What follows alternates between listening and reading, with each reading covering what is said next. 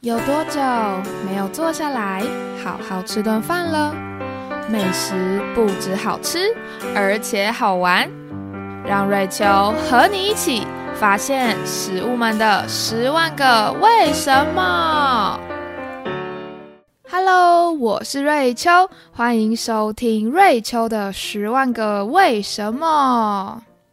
说到日本美食，大家心中会想到什么呢？是寿司、定时、炸猪排、味增汤，还是生鱼片呢？那这么多种选择，今天我就来跟大家介绍一下拉面。想不到吧？我前面讲了一大堆，结果都不是。好啦，那刚好啊，我公司附近呢有一家拉面专卖店，有时候我下班就会去吃一下。喝着那浓厚的豚骨汤汁，吃着 Q 弹的面条，配着软嫩适中的叉烧，还有加到爆量的葱花，真的是非常抚慰人心呐！总觉得一整天工作下来的辛劳都一扫而空了。不过大家知道吗？其实拉面一开始并不是来自日本哦，而是中国传过去的呢。所以今天我们就来说说拉面。的小故事喽。既然要了解拉面的透彻，我们就先聊聊中国拉面的出现吧。据说，一八五一年，中国山东福山县有一间吉生面店新开幕，可惜刚开幕啊，就面临了没什么客人的窘境。有一天，这掌柜的就去揉面房巡视。看到某个伙计太无聊了，竟然在玩面团。他一下子把面团拉成长长的面条，一下子又把面条拉回手中对折，下一秒又拉出了更多条面条。重复好几次的动作啊，只见这面条越来越多，就好像在手中玩着手风琴一样拉来拉去啊。不过这掌柜的看到了，也没有生气，也没有责怪他，反而对他说。伙计啊，明天开始你就负责在店门口表演你刚刚的拉面绝活，我啊会给你双倍薪资啊。于是隔天在店门口，这掌柜的就在一块牌子上写了大大的“拉面”两个字，再请出拉面师傅开始表演。大家想象一下。这就很像是我们现在去吃海底捞火锅看到的捞面表演一样。我们如今可以在路边就看到如此的绝活，当然路过的民众会非常的好奇，都凑过去看看面条师傅在做什么喽。那如果仔细去探究师傅这拉面的手法，他们会先把面条搓成长条，抓着两端在砧板摔打之后，对折顺着面筋拉出条状，这拉一次啊称作一扣。那通常呢，这拉面拉出个五扣或六扣，就可以做成面条煮来吃了。不过最厉害的啊，是可以一次拉出九扣，也就是二的十次方等于一零二四根面条哦。所以随着一八七一年，中国跟日本之间开放通商，中日交流日渐频繁，中国人当然就把拉面也带到日本啦。如今我们如果去日本旅游啊，可以去拜访横滨神户长崎的中华街，他们就是通商时期有比较多中国人的聚集地。而横滨啊，则有日本最大条的中华街，一进去啊，就可以感到浓厚的中华文化哦。例如走进去可以看到有别于日本常见的神社，取而代之的呢，是我们华人比较熟悉的妈祖庙、关帝庙。他们也会举办中国人的节庆，像是中秋节、端午节之类的。当然啦，还有少不了的中华美食，例如米粉、生煎包，连台湾的鸡排也有哦。大家如果有兴趣啊，下次去日本旅游也可以去中华街看看喽。那我们回到拉面，中国人虽然把拉面带进日本，不过一开始啊，并不是叫拉面，而是荞麦面。因为日本人在拉面传入前，已经会吃乌龙面或是荞麦面了。那荞麦面它的日文叫做 soba，它跟拉面做法最大的差异就是荞麦面的筋性并没有那么强，而拉面因为在制作成面团的过程中有加入实用性的碱，所以做出来的质地呢才可以更适合这样拉来拉去，口感也更加的 Q 弹。因此。对于当时拉面还算是外来食物的日本人，他们就把这款比较有嚼劲的面称之为 Nankin Soba 或者是 Shina Soba。那写下来呢，就会是用汉字的南京加上平假名的 Soba，以及汉字的支那加上平假名的 Soba 喽。所以陆陆续续由中国人开设的餐厅，就在日本中华街慢慢展店，也陆续有一些日本的路边摊贩会卖面。然而，虽然中华料理很美味，但其实 “shina soba” 这个词在当时的日本是有点贬义的，它显示出了日本人的优越感。因为在一九一零年代啊，中国清朝走向了腐败。在日本人眼中，这些中国人呢就跟清朝政府一样的颓废，他们会嘲笑中国人是清国奴。根据作家儿玉华外在一九一一年出版的《东京指南》，对于东京华人区这拥挤的住宅啊、娱乐场所以及餐厅，就表达了不屑。他就写道：有许多餐馆提供支那料理，餐厅到处是厚厚的灰色尘土。这门一打开，就闻到猪油的臭味，你会觉得那是个破烂可悲的地方。猪肉好吃，但那是懒惰视为民族的食物。加上一九二零年代适逢日本工业化时期，拉面啊，这个有汤又有面，上面配上一些配菜就可以吃了，是提供劳工阶级们小锅短袜的好选择。所以拉面一开始其实是庶民小吃。而我们也可以从日本人吃拉面看出他们的素食文化哦，因为一开始它是提供给劳工阶层的人嘛，所以吃的速度必须要很快，才可以继续回去工作。因此，现在的日本人吃拉面，其实并不适合什么姐妹淘去吃下午茶一样吃拉面聊是非的，基本上呢，也是拉面吃完就要走人的哦。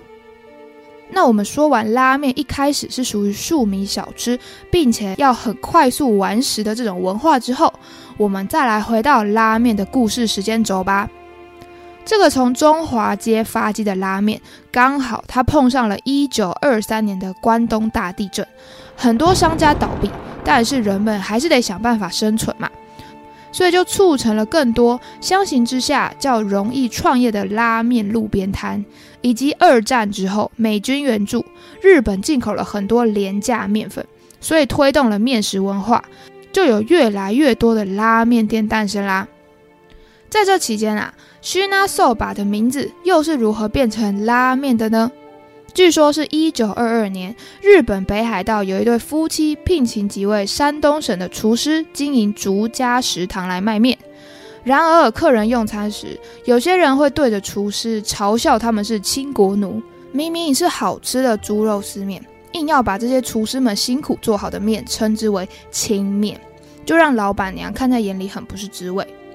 于是老板娘就决定啊，她常常听到厨师们做好面呢，放上吧台，就会用山东话说“好啦”。辣在日文中，这个了跟 r 的音很像，所以辣就变成了 ra。而中文的面在日文发音做 man，所以老板娘就干脆把厨师用语的尾音 ra 加上 man，就变成现在的拉面啦。而随着有越来越多日本人也开了拉面店，ramen 也不再被称之为 shina soba 了，拉面在日本的定位就逐渐被接受喽。现在的拉面则有越来越多种类，发展出各家门派，拉面也被做成了泡面，让人们可以更快速、不受地点限制的品尝拉面的美好。那虽然吃拉面是属于素食文化啦，但我相信有越来越多店家其实会希望客人坐下来，好好的专心品尝拉面的味道。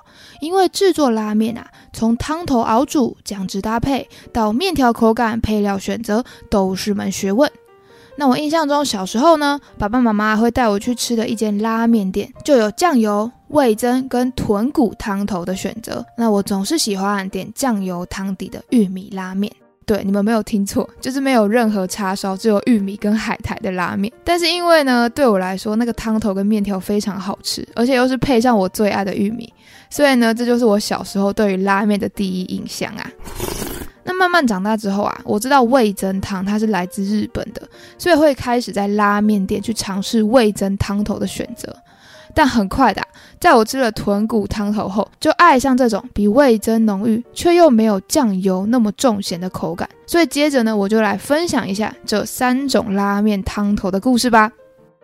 一九一零年，日本东京开了一家来来轩拉面店，老板聘请了十二位广东厨师，改良了中国人带来的面。做出日本第一碗的酱油汤头拉面。在这时期呢，日本的拉面其实还不算普及啦，大多是劳工阶层在吃的。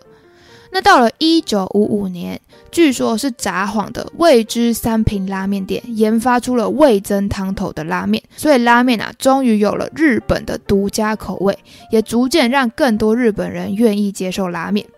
那如果我们现在去札幌玩，还可以在大丸藤井百货公司的四楼文具店角落找到这间看起来不太起眼的小店哦。那说到用猪大骨熬煮的豚骨拉面呢，除了是我最爱的汤头之外，日本拉面的连锁品牌一兰拉面也称得上是把日本拉面带向全世界的功臣。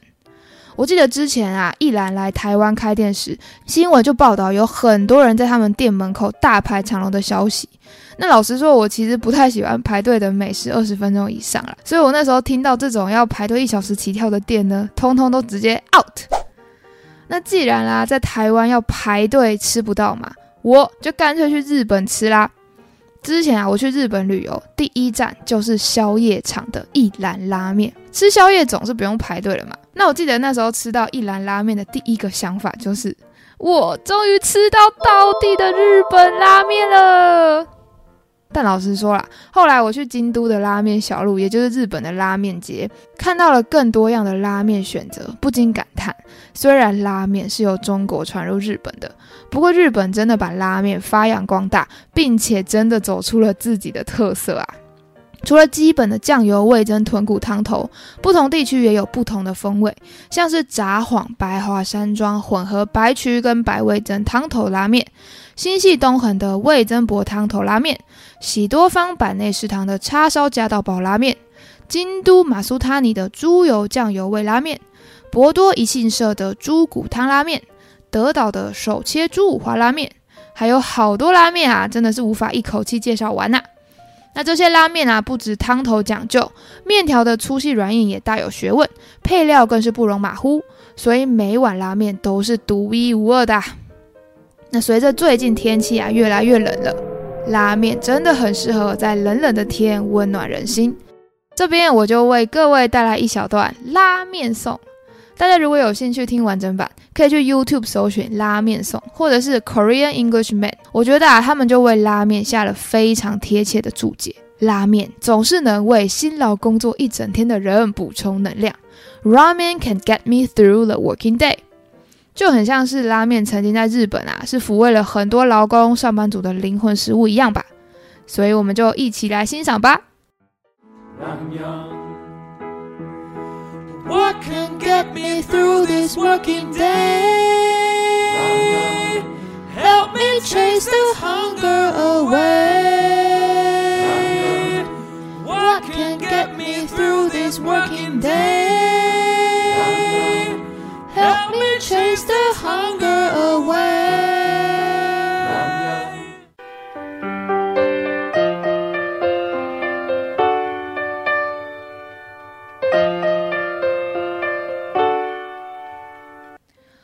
的拉面啊，虽然不及特别热爱拉面的饕客们多，就像我哥他有很多私藏的拉面口袋名单一样。但是呢，我希望借由今天分享了拉面绅士的故事，可以让大家下次吃拉面时，对于眼前那碗面有更多的认识。原来拉面真的是能拉能升的面，它是从中国传进日本的，它曾经在日本是被歧视的食物。它在日文中原本是指荞麦面，它可以非常多变，却总是非常美味。那大家喜欢吃什么样的拉面呢？或是大家记忆中的第一碗拉面印象是什么呢？都欢迎留言告诉我，也欢迎大家可以把这集分享给你身边所有喜欢吃拉面的朋友，可以买一碗拉面，边吃边听拉面的故事喽。那如果喜欢我的节目，欢迎订阅我的频道，才可以收到最新通知。也欢迎给我五星评论或是留言分享你们的想法，就是我做节目的动力啦。也欢迎大家可以把脸书粉钻跟 IG 瑞秋的十万个为什么都追踪起来，就可以看到可爱的插图跟好吃拉面的照片，或者是留言你们想要听什么样的美食故事给我啦。感谢大家的收听，我们下次见，拜拜。